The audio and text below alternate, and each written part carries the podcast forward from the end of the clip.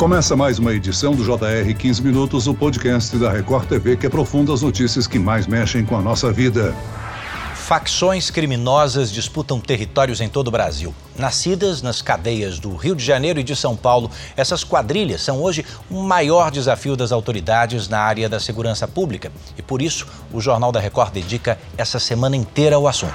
Os rios e florestas na região norte do país são esconderijos e rotas para o crime organizado as 53 facções criminosas do Brasil. A Record TV mapeia as diferentes dinâmicas do crime organizado em todo o território nacional. Esse é o tema da série de reportagens do Jornal da Record nesta semana. Nascidas nos presídios do Rio de Janeiro e de São Paulo, essas quadrilhas são hoje o maior desafio das autoridades na área da segurança pública. E pela primeira vez, uma equipe de jornalismo percorreu as cinco regiões do país para revelar como agem essas facções. Para conversar comigo, eu dou as boas-vindas ao repórter da Record TV do Jornal da Record, Silvestre Serrano. Bem-vindo, Silvestre. Olá, Celso. Olá, Tiago. Olá, Luiz. É um prazer participar de mais um podcast do Jornal da Record, da Record TV. Eu também recebo os repórteres investigativos Luiz Adorno e Tiago Muniz. De norte a sul do Brasil, eu pergunto ao Luiz primeiramente, o que que vocês viram de semelhante e quais as diferenças marcantes entre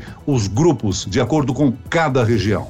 Olá, Celso, obrigado pelo convite mais uma vez. Pois é, as semelhanças, sobretudo, são relacionadas ao início das facções, né? As facções criminosas são organizações criminosas que se diferem, por exemplo, das milícias, porque elas têm uma ligação intrínseca com o presídio, né? Então, todas as 53 facções criminosas têm alguma ligação ou de surgimento ou de manutenção do crime organizado nos presídios ou com ordens partindo de dentro dos presídios. O que difere são exatamente os locais onde elas estão. A gente tem regiões do Brasil que têm culturas muito diferentes, que têm situações muito diferentes e isso não difere no crime organizado. Então, a gente teve que viajar do Amapá ao Rio Grande do Sul, literalmente, para mostrar as diferentes dinâmicas dessas facções.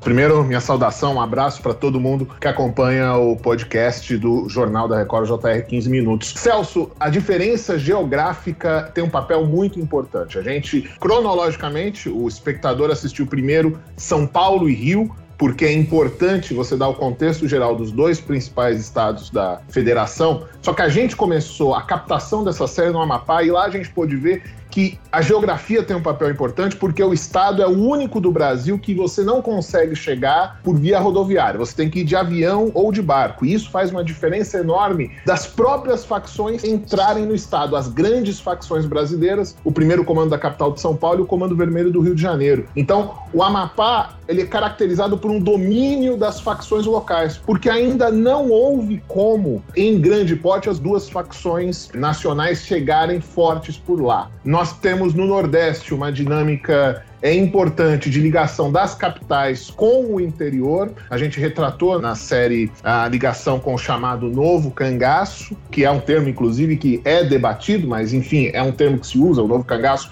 ou domínio de cidades. No sul do país, a gente deu uma atenção especial sobre como os presídios podem acabar retroalimentando. Isso acontece em todo o Brasil, mas no sul do Brasil, no Rio Grande do Sul, isso é particularmente notável. E no centro-oeste, como está ligada a dinâmica com a fronteira do país. Então, elas têm as semelhanças, como o Luiz destacou, da questão da ligação intrínseca com os presídios, a criminalidade dentro e fora dos presídios, mas com diferenças muito marcantes que têm a ver com esse país enorme que a gente vive. Silvestre Serrano, você mora aí no Rio de Janeiro e diariamente acompanha os acontecimentos relacionados ao crime organizado, né? O Estado está praticamente dividido entre milícia e facção. Quais as motivações que levam as pessoas a ingressar nessas facções e nas milícias, hein? Celso, no primeiro momento, todas elas nascem motivadas pela opressão dentro do sistema carcerário. Os presos vão se revoltando com a maneira que são tratados e, a partir daí, se unem e, sob uma determinada bandeira de tratamento eh, humano e igualdade, eles passam a se unir para poder enfrentar essa situação que vem de cima para baixo. Mas, a partir do momento em que eles conseguem se reunir e se fortalecer, eles entendem que eles precisam prosperar. E de que maneira vão prosperar? Prosperam no crime. E a partir daí, essa situação sai dos muros da cadeia e eles entendem também, eles, eles vão observando como se dá essa criminalidade e observam também que, por exemplo, o tráfico de drogas é extremamente rentável para esses grupos. E a partir daí eles ingressam, a motivação deixa de ser apenas uma, uma questão política, né, de olha, precisamos ter um tratamento melhor dentro dos presídios, para ter uma motivação econômica, ou seja, se vendermos mais drogas, se comprarmos armas, se traficarmos essas armas, se permanecermos nessa, nessas atividades, nós vamos lucrar, vamos ter mais dinheiro, vamos nos fortalecer e vamos conquistar mais territórios. Ô Luiz, vocês também ouviram vítimas da ação dessas organizações criminosas, né? O que, que elas contaram para vocês? Pois é, a gente ouviu, eu me lembro de uma, de uma entrevista muito forte que a gente presenciou, que a gente fez no Amapá, em que uma mãe havia acabado de perder um filho, fazia dois dias, e a ficha dela ainda não tinha caído. O rapaz tinha acabado de voltar do trabalho. Quando ele chegou em casa, foi abrir uma cerveja, ouviu uma movimentação estranha do, do lado de fora, na rua, colocou a cabeça para fora e tomou um tiro. Então, até mesmo falar com essa pessoa é muito delicado. Ver a história, a gente se sensibiliza, fica muito triste com essa situação. Mas eu não consigo nem imaginar uh, o sentimento real que está passando por dentro daquela mãe, daqueles familiares. Então a gente ouviu muitos relatos semelhantes, assim, inclusive também de, de pessoas que sobreviveram. E aí você, quando a pessoa sobrevive a uma questão relacionada à violência causada pelas facções criminosas, você acaba um pouco com a vida dessa pessoa, porque ela não vive mais em paz. Então tem muitas pessoas que a gente ouviu que sobreviveram a ataques de facções que, que dizem isso, que preferiam ter morrido, inclusive, do que continuar vivendo sobre, sobre esse medo. Agora, Tiago, as facções são antigas, né? Algumas têm mais de 40 anos de atuação. Você acha que, mesmo depois de tanto tempo, o governo, o Estado, as forças de segurança ainda não estão preparadas para lidar com o crime organizado? O que a gente viu passando, passando pelo Brasil é que as forças de segurança tentam, pelo menos, assim, já houve uma época em que a, as facções elas nem eram reconhecidas, elas nem eram nominadas. Muitas autoridades tinham a estratégia de, de negar a existência do problema. Pois bem, o problema se tornou tão grande, tão importante que isso não pode mais acontecer. Então, as forças de segurança, dadas as realidades dos seus estados, elas tentam se amoldar a essa realidade. Só que o problema é que enquanto você tem ainda e a gente está mostrando isso na série. A realidade local muito intensa, você tem uma conversação muito errática dos estados entre si e dos estados com o governo federal, porque vamos pegar de novo a maior facção, a facção paulista. Ela tem uma determinada organização central em São Paulo, ela atua onde muito interessa a cúpula na fronteira para garantir as rotas de drogas só que ela também faz questão de colocar a presença dela de diversas maneiras em presídios, em comunidades de diversos estados da federação. Isso se dá de maneiras diversas. Então, as forças de segurança conseguem, têm sido talvez um pouco mais eficazes no próprio terreno delas, mas a impressão que se tem é que falta muito essa integração para que isso seja combatido a contento como problema nacional que verdadeiramente é. Silvestre, ainda falando da ação policial. A cada governo no Rio de Janeiro monta uma operação, uma campanha junto às comunidades. Foi criada a unidade pacificadora da polícia. Como é que tem sido esse trabalho junto às comunidades? Sim, a, as UPPs foram, foram colocadas logo após a, o domínio é, das, das forças de segurança federais nos, nas principais comunidades ou complexos de comunidades do Rio de Janeiro. Essas UPPs, as Unidades de Polícia Pacificadora, tiveram um papel muito importante entre 2010 e mais ou menos 2016, quando tivemos grandes eventos no Rio de Janeiro, como Copa do Mundo e Olimpíada, e houve um problema econômico muito forte no Rio. Não houve condição de sustentar essa política de, de segurança e, de uma certa maneira, muitas dessas UPPs acabaram sendo fechadas. Essas UPPs deram uma melhorada em relação ao ir e vir do trabalhador e até mesmo as pessoas que circulam ao redor dessas áreas. Entretanto, hoje nós temos a volta do enfrentamento entre polícia e crime organizado. E nesse enfrentamento a gente tem um efeito colateral muito ruim que são que é exatamente a morte de inocentes, as famosas balas perdidas que acabam encontrando inocentes no meio da comunidade. Então, o que a gente vê basicamente no Rio de Janeiro e também no Nordeste, especificamente, por exemplo, em Fortaleza, a reação da polícia é, para tentar conter essas, esses, esses grupos criminosos ou até mesmo tentar conter a guerra entre esses grupos, porque eles disputam território e nesse enfrentamento existe o efeito colateral, que é exatamente a morte de inocentes, pessoas que moram nas comunidades, mas que acabam perdendo a vida por conta desses confrontos. Vocês citaram aí o Luiz e o Diago a respeito do novo cangaço. Qual é a ligação do novo cangaço com as facções?